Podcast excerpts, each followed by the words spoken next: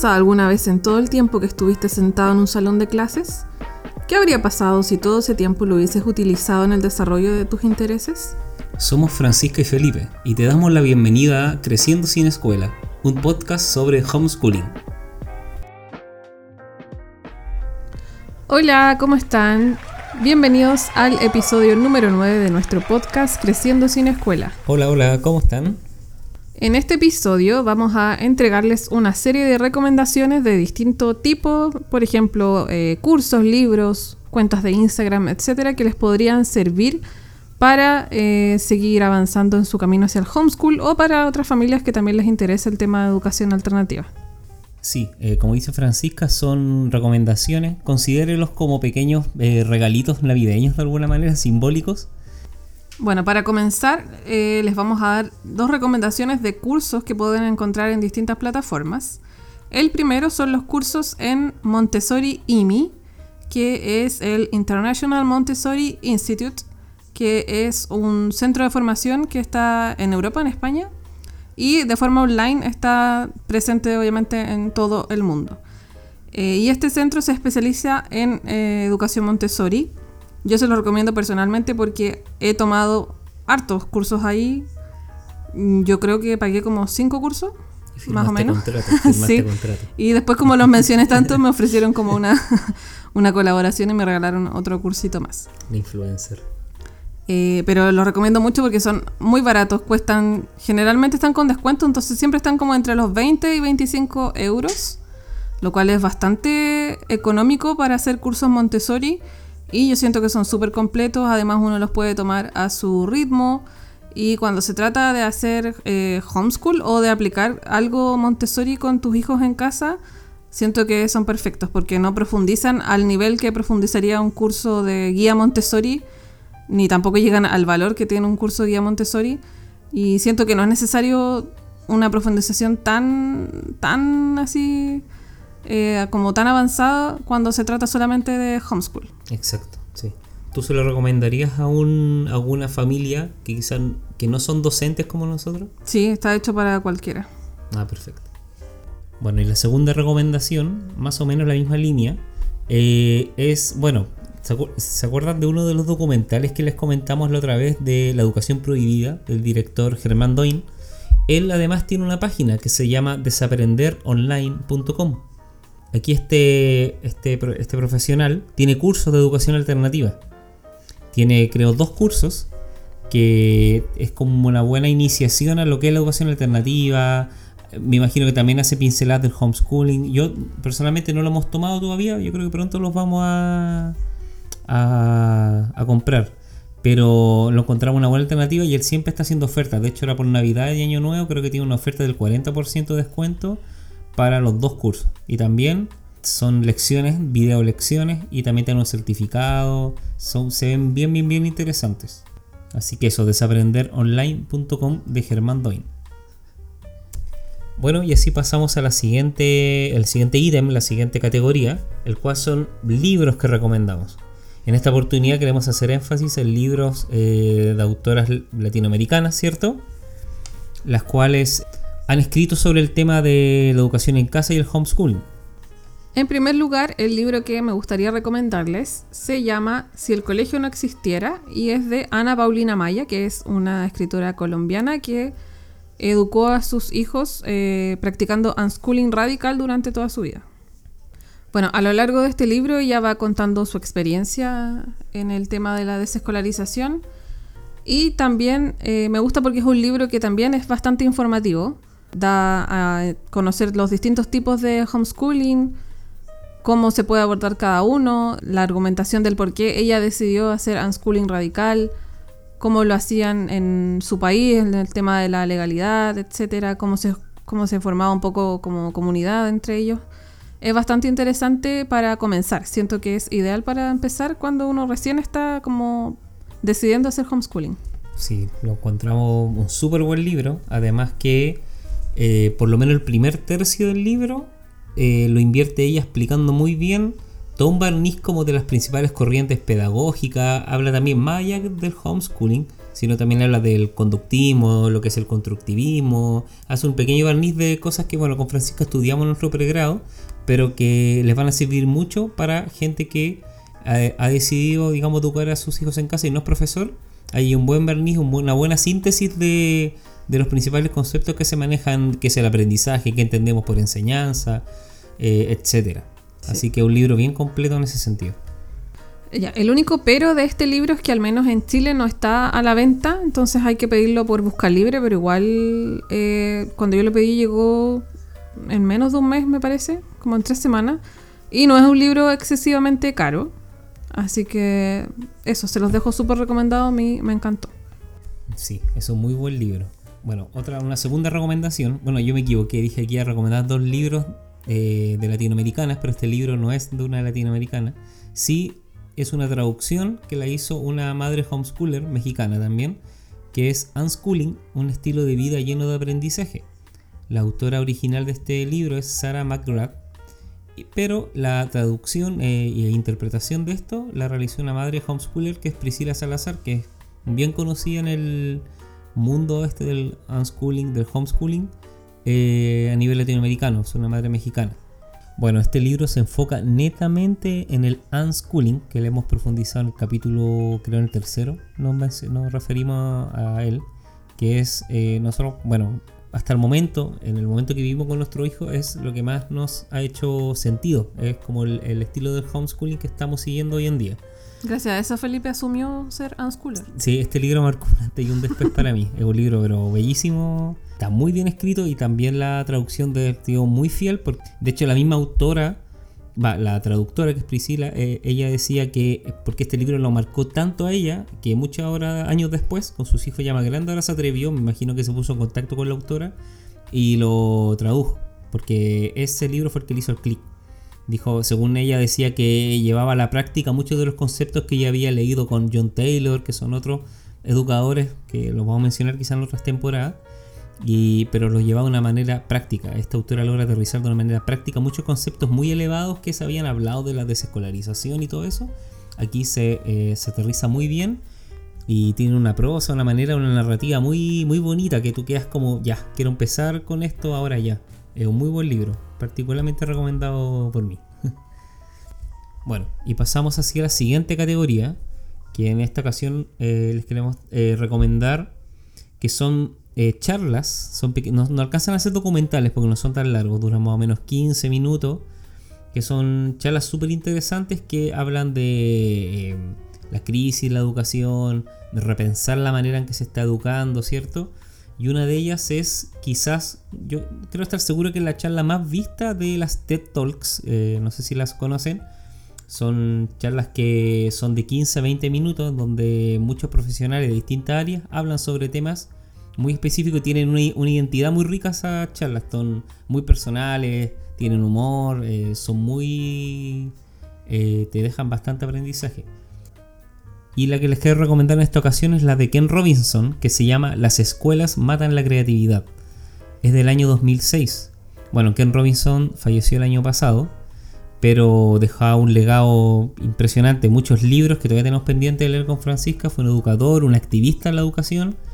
Y, y él está una de las charlas más vistas de este TED Talks y se las recomiendo. No, no les quiero contar más, pero él critica muy en, su estilo eh, la educación y como muchas veces, y él estudió mucho el tema de la, de la creatividad, de cómo matando eso ya no hay, no, no hay nada más que hacer con un niño. Entonces él, él, es un llamado constante a cuidar eso, a no perderlo, a potenciarlo en los niños, etc.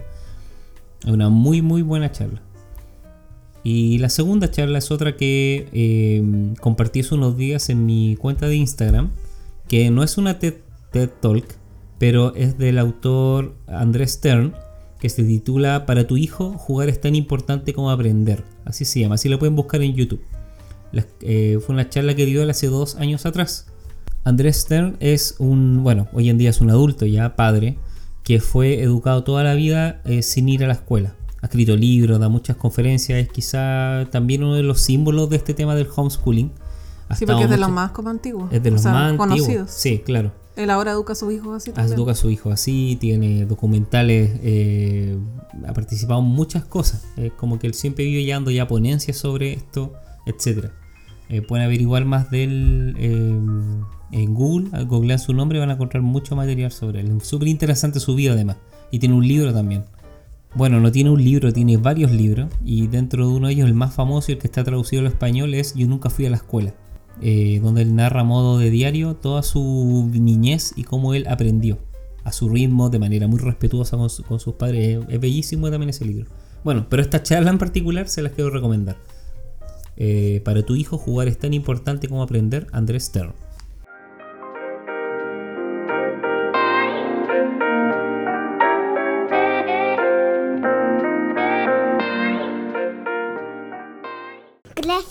Sin escuela.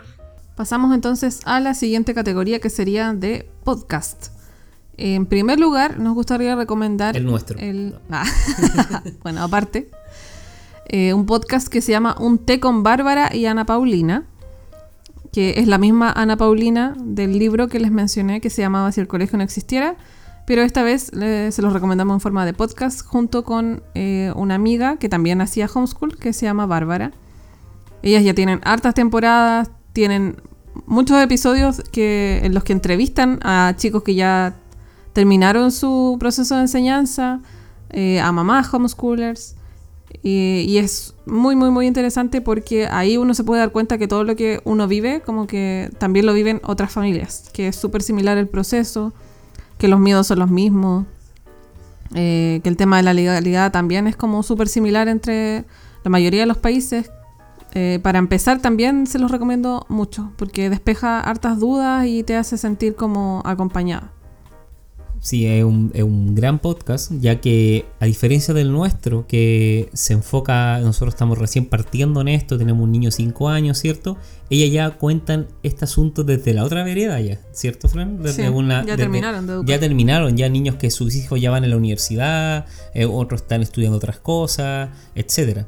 Entonces es muy reconfortante ver que finalmente al final del camino, todas las dudas, las mismas dudas que nosotros tuvimos y que ellas tienen, finalmente ellas ya las cuentan como muchas, como veces como moradas, ellas se ríen bastante de todas las cosas que tuvieron que pasar, todos los prejuicios, y hoy en día tienen hijos felices y además encima ellas, ellas eh, participan en comunidad, o sea, muchas veces estos niños que ellas conocieron desde chicos, ahora lo entrevistan en los episodios que tienen 18, 20 años, ¿cierto? Y, y son, eh, son, esas son como las mejores para mi gusto, porque... Sí, las que tiene como de entrevistas con chicos de que hacían homeschool son las mejores.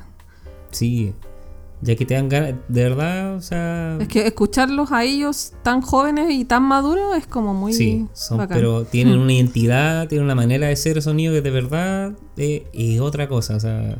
Es inevitable no pensar y proyectar quizá a nuestro hijo como, oye, me encantaría que quizás tuviese esa libertad, ese pensamiento, esa manera de ser cuando grande. Sí. Bueno, y el segundo podcast que les quiero recomendar, este es un podcast que yo personalmente escucho mucho, que es de un español, es uno de los podcasts eh, más escuchados en la categoría educación ahí en España, que es de un profesor que se llama David Santos, que se llama Píldoras de Educación. A diferencia de todo lo que le hemos recomendado, David no, es un profesor, bueno, él trabaja en colegio, no, él no habla de homeschool en su podcast ni, ni educación alternativa pero sí es un profesor muy crítico de, su trabajo. Es un director de una escuela primaria en España. Y, un podcast que a mí, a mí me encanta. De hecho, es el podcast yo creo que me motivó a yo querer también tener, eh, hacer uno algo con Francisca, ¿cierto? Ya que expone muchos de los problemas, las virtudes de los colegios, pero sobre todo cómo él quiere mejorar, cómo él, eh, como él dice, empujar el carro, digamos, con él y sus profesores a cómo hacer algo como mucho más respetuoso con los niños, pero siempre dentro de la lógica él quiere luchar dentro de la, de la escuela, ¿cierto? Pero aún así, a pesar de que nosotros vamos por otro camino, me encanta la manera que él plantea, que narra como la historia, es todo lo que le va pasando. Tiene el podcast se le acomoda ese formato perfecto a lo que él quiere contar. Y saco bastantes cosas de ahí. De hecho, muchos estudios, muchas certificaciones, cursos que he hecho, son cosas que ahí él ha, eh, ha mencionado y me han servido bastante y le he aplicado tanto en mi trabajo como en muchas cosas, eh, a mi manera también en el tema del homeschooling. Así que también un recomendado. Ya, y dentro de la última categoría que les queremos recomendar, estos regalos de Navidad simbólicos de Santa, son cuentas de Instagram. Así que aquí le doy el pase a la seca del Instagram. Ya, la primera cuenta que me gustaría recomendarles sería Aprendizaje guion bajo relevante, que es de Iri, que ella es mexicana y tiene una familia unschooler. Ya, ellos eh, ya llevan hartos años ya, como nueve creo, ocho, nueve, no me Sí, acuerdo cuánto tiene la niña tres- más tres- grande. Tres niñas sí, creo que tiene. tres o cuatro, no me acuerdo. Tres creo. Ya, pero ya lleva, bueno, lleva más años que nosotros.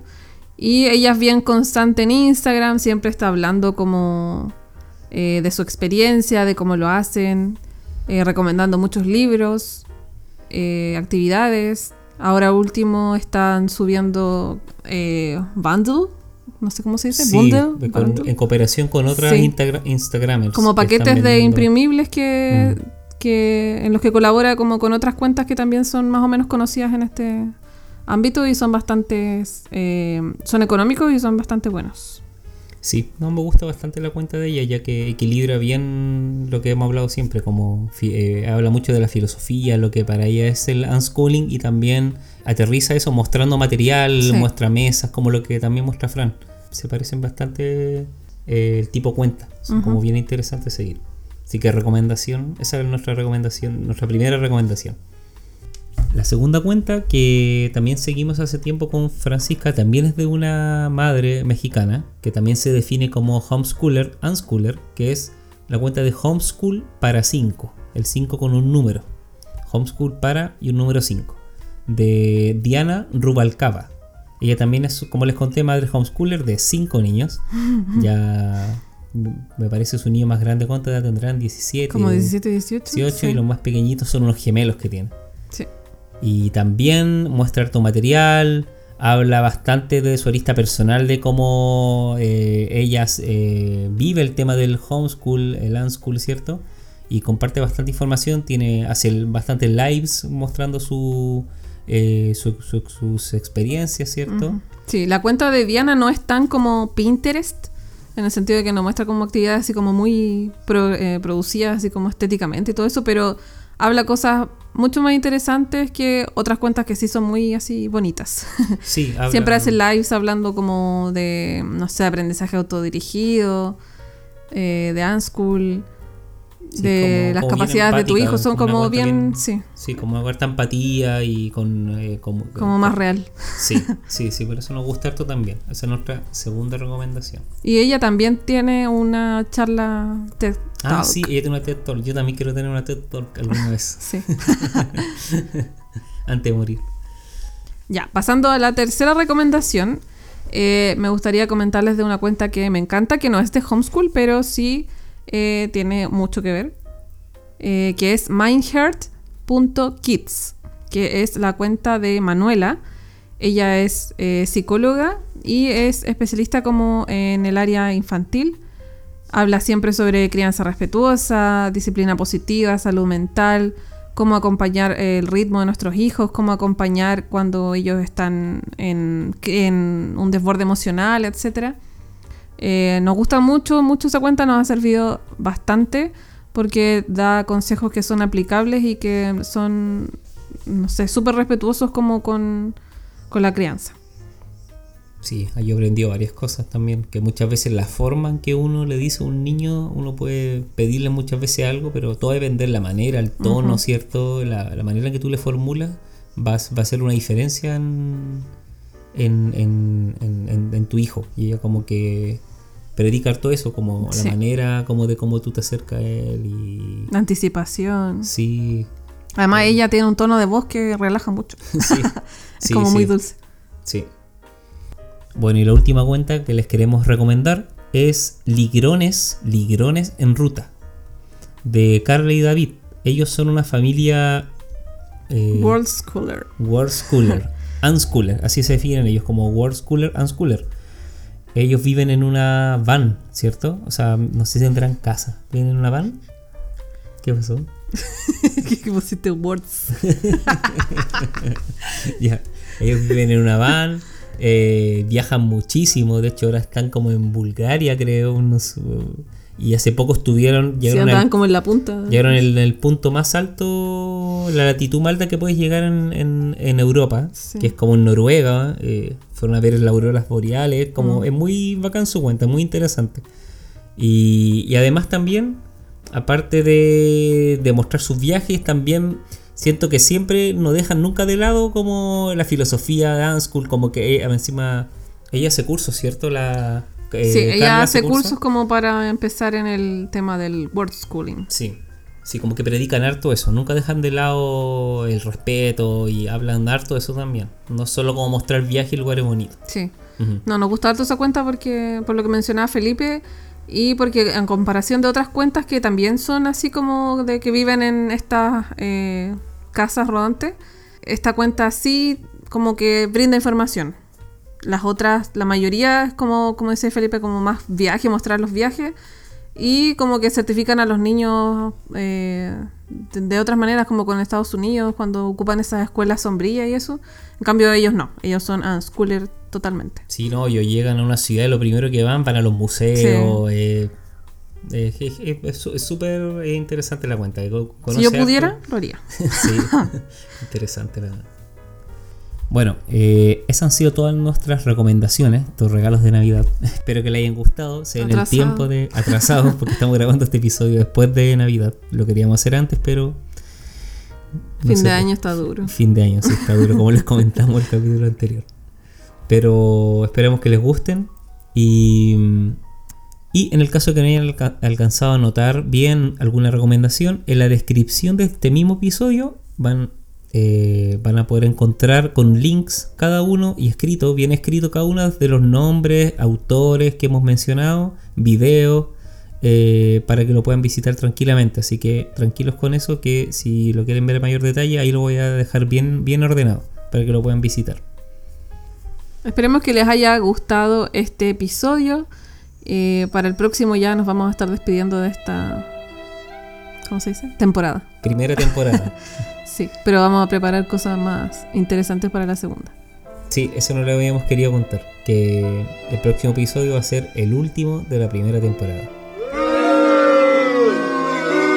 Sí, sí, se nos acaba la primera temporada, pero tranquilos que vamos a, a trabajar duro en, bueno, en verano, acá en América del Sur. Vamos a seguir trabajando para después, con todas las pilas, para eh, preparar nuevo material para una segunda temporada. Sí. Esperemos contar con algunos entrevistados. Sí, sí, sí. Eso si hay vamos- alguien in- interesado, escríbanos. Sí, por favor, con toda confianza. yo tengo ya varias ideas que me voy a atrever y les voy a escribir Sí. nomás, directamente. A, a ver cómo nos va. Si nos dejan el visto, ya saben. Sí. Ahí los vamos a contar para que los dejen de seguir. Ya. bueno, y eso sería todo por hoy. Espero que estén bien y nos escuchamos en el siguiente episodio. Chao, chao, Chao. que estén muy bien.